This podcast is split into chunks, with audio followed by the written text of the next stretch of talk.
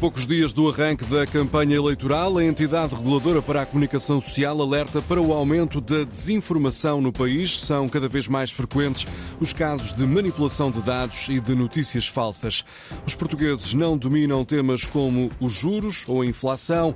É o que diz um estudo revelado hoje que mostra que Portugal é o segundo pior país da Europa em termos de literacia financeira. A única equipa que venceu ontem na Liga Europa foi a que ficou pelo caminho. O Braga diz adeus à competição. Sporting e Benfica empantaram os respectivos jogos. Conhecem hoje os próximos adversários na prova. Coimbra acorda com 8 graus, o Porto e Faro com 9, Lisboa com 11, Funchal e Ponta Delgada com 13. Edição das 7 da manhã com Frederico Moreno. Há mais desinformação do que nunca em Portugal. A entidade reguladora para a comunicação social admite que têm sido identificados vários casos de manipulação ou das chamadas fake news, principalmente nesta altura de pré-campanha eleitoral. Carla Martins, da ERC, explica na Antena 1 que a inteligência artificial pode fazer aumentar este problema e o debate político mais violento também não tem ajudado. Nós percebemos que o debate político está muito mais agressivo, está muito mais extremado.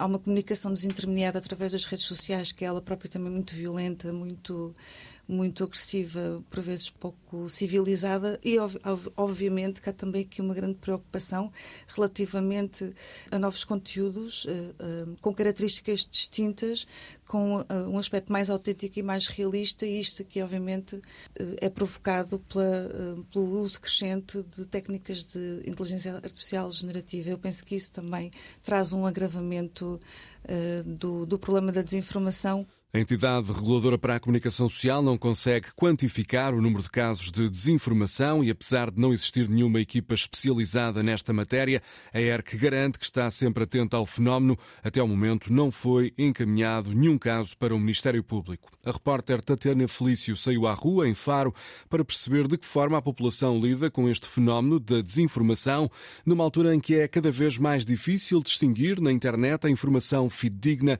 daquilo que são as chamadas notícias notícias falsas. É cada vez mais visível a diferença geracional que existe no que toca ao consumo de notícias. Paulo Gomes tem 70 anos e é nos chamados meios de comunicação tradicionais que procura informar-se. Televisão, eh, rádio, jornal. Considera que são veículos de informação mais honestos, mas diz que é preciso estar sempre atento à veracidade daquilo que vê. Deparamos com informação, demasiada informação, e às vezes a gente não sabe bem né, o que é verdade e o que é. E às vezes já há essa. Mas tento mais ou menos escolher a informação e tentar saber se realmente aquilo tem alguma alguma coisa de verdade, não é? Ao contrário de Paulo, que se informa através da rádio, da televisão e dos jornais, Tomás, Violeta e João optam pelas novas tecnologias. Sim, costumo ver nas redes sociais e também em alguns sites. Na internet vejo mais, assim no Instagram, que é a rede social que eu uso mais frequentemente. Como eu passo mais tempo no telemóvel, acabo por ver mais nas redes sociais. Já Gonçalo e Beatriz têm hábitos um pouco diferentes. Gosto de ver notícias na televisão e também sigo alguns jornais e revistas porque é uma área que eu quero seguir. Costumo ver normalmente com os meus pais uh, e muitas vezes também sigo o Express e um, o Observador, então costumo ver também online. Ou seja, vês na televisão e online. Sim. Mas será que estes jovens comprovam a veracidade daquilo que vêem? Não, mas se eu achar que é um bocado duvidoso, eu costumo tentar fazer uma pesquisa para saber melhor sobre o assunto. Não, nem por isso. Só comprovo aquelas que eu fico desconfiado se aquilo verdadeiramente está a acontecer ou se é fake news. Muitas vezes vou pesquisar depois de ler. Se for assim uma notícia que eu acho um bocado duvidosa, costumo sempre ir pesquisar. São as diferentes formas de consumir notícias, dos mais velhos aos mais novos. Um retrato dos hábitos por parte de alguns portugueses numa altura em que a desinformação está a aumentar para níveis nunca antes vistos, de acordo com a entidade reguladora para a comunicação social. É um tema que vamos desenvolver na emissão da Antena 1 depois das notícias das 8 da manhã. Um voto de protesto é um voto desperdiçado para encontrar uma alternativa ao Partido Socialista. O aviso é feito por Luís Montenegro. O líder do PSD pede o apoio dos eleitores para uma nova solução de governo representada na candidatura da Aliança Democrática. Há muitas pessoas que estão, se calhar, predispostas a castigar, a protestar face àquilo que tem sido o governo, mas há uma coisa que nós temos o dever de dizer aos portugueses. Se querem verdadeiramente ter um governo novo, só há uma opção: é votar na Aliança Democrática. O voto de protesto é legítimo, mas não traz consigo nenhuma solução concreta para os problemas das pessoas.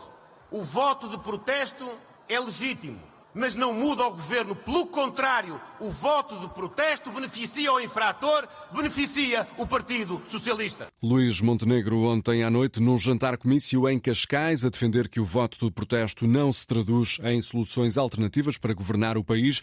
Hoje é dia de debate entre todos os líderes dos partidos com representação parlamentar. Começa às nove da noite, com transmissão na RTP e na RTP3.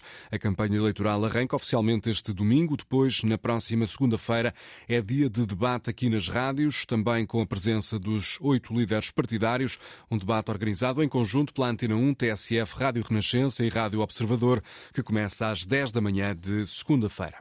Os portugueses não dominam os assuntos financeiros. É a conclusão de um estudo divulgado hoje que coloca Portugal como o segundo pior classificado na União Europeia nesta matéria. Confrontados com várias perguntas sobre literacia financeira, os portugueses inquiridos, Camila Vidal, chumbaram no teste. Pior só mesmo a Roménia. Um estudo do grupo de reflexão belga Bruegel, pedido pela Comissão Europeia, conclui que só metade dos cidadãos da União têm conhecimentos financeiros. No caso de Portugal, são apenas 42%. O estudo tem por base cinco perguntas de um inquérito feito no ano passado pela Comissão Europeia a mais de 26 mil pessoas. Os inquiridos passavam no teste caso acertassem três destas perguntas. Sabe-se agora que a maioria dos portugueses chumba quando questionada sobre matérias como juros compostos, inflação, relação entre taxas de juro e preços das obrigações, risco e rendimento. O estudo chega igualmente à conclusão de que nos países onde a literacia financeira é maior, poupa-se mais e pedem-se mais empréstimos aos bancos. Também é melhor a gestão das despesas em caso de perda de rendimentos e mais firme a almofada para a reforma. Assim, os investigadores recomendam todos todos os países da União Europeia a criarem uma estratégia nacional de literacia financeira com um esforço especial junto dos jovens e das mulheres.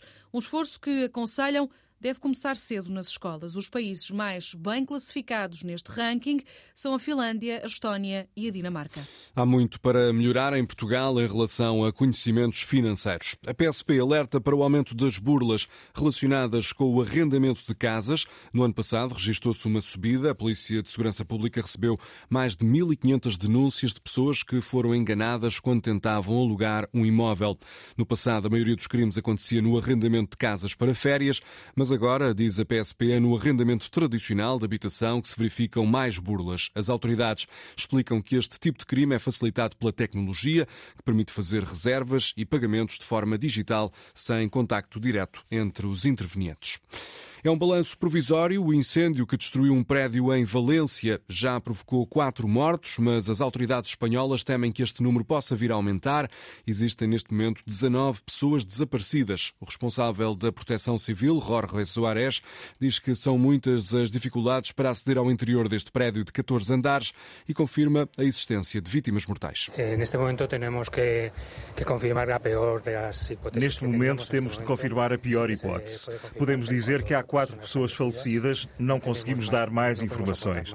Ainda estamos a trabalhar exclusivamente do lado exterior. As condições do edifício não permitem chegar ao interior. Vamos tentar nas próximas horas. Os bombeiros estão a trabalhar e vão continuar os seus esforços. Não sabemos indicar quando vamos entrar na estrutura por razões de segurança para proteger quem está envolvido no combate. Balanço feito pela Proteção Civil na cidade espanhola de Valência, depois das chamas terem engolido este prédio, há até agora quatro mortos confirmados. Oito pessoas morreram no Rio de Janeiro na sequência de inundações e deslizamentos de terras. O Estado brasileiro registrou chuvas fortes durante o dia de ontem. Quatro das vítimas mortais pertencem à mesma família, estavam no interior de uma casa que ficou totalmente destruída. Mais de uma centena de pessoas foram mesmo obrigadas a abandonar as habitações e o governo do estado do Rio de Janeiro avisa que é muito provável que se venham a verificar novos casos de inundações e deslizamentos de terras. Cuidar dos cuidadores informais é o propósito de uma rede de autarquias por todo o país, autarquias que adotaram medidas de apoio a estas pessoas que prestam cuidados permanentes a familiares em situação de dependência. Os municípios que mais apoiam os cuidadores informais foram distinguidos com selos de mérito, entre eles a Câmara de Nelas, no distrito de Viseu. Foi lá que a repórter Fátima Pinto foi conhecer o caso de uma cuidadora informal, Olga, de 39 anos, que presta cuidados ao pai e à avó. Aos 39 anos, Olga Pinto vive dedicada à família. é cuidadora informal. Sou cuidadora do, do meu pai e da minha avó que está em fase terminal. Tem 96 anos e o meu pai tem 71. Mudou a sua vida em 2023 e adaptou-se às circunstâncias.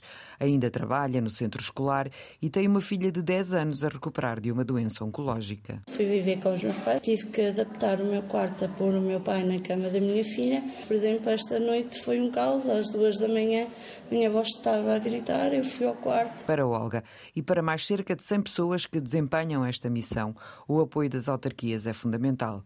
A Câmara de Nelas integra a rede de autarquias que cuidam dos cuidadores informais e é muitas vezes a retaguarda necessária, como explica o presidente Joaquim Amaral. Desde uma linha de, de apoio uh, telefónico durante uh, as 24 horas e um cartão municipal do cuidador informal que foi criado para reconhecer uh, e apoiar, nomeadamente junto com o tecido comercial e empresarial do Conselho, as farmácias. Também, ainda nesse sentido, foi criado em 2023 o, o BLAT, que é o Banco Local de Ajudas Técnicas, no que é a intervenção do Serviço de Intervenção Social, em sintonia com, a, com as empresas, com as IPSS, com munícipes individualmente, contribuem com a, a oferta de equipamentos. Estamos às vezes a falar de quer de camas articuladas, quer de cadeiras de rodas. A Câmara de Nelas é uma das 59 autarquias que receberam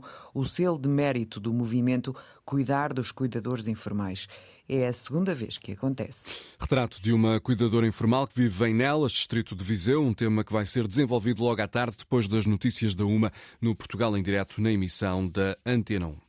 O Sporting carimbou a passagem aos oitavos de final da Liga Europa. Um empate a uma bola bastou ontem à noite em Alvalade, já que os Leões traziam uma vantagem da primeira mão quando bateram os suíços do Young Boys por 3-1. Perante os adeptos, o Sporting dominou a partida, marcou logo aos 13 minutos através do suspeito do costume, Guiócares, mas a equipa de Ruben Amorim deixou-se empatar já perto do final do jogo numa grande penalidade convertida por Mbussi aos 84 minutos.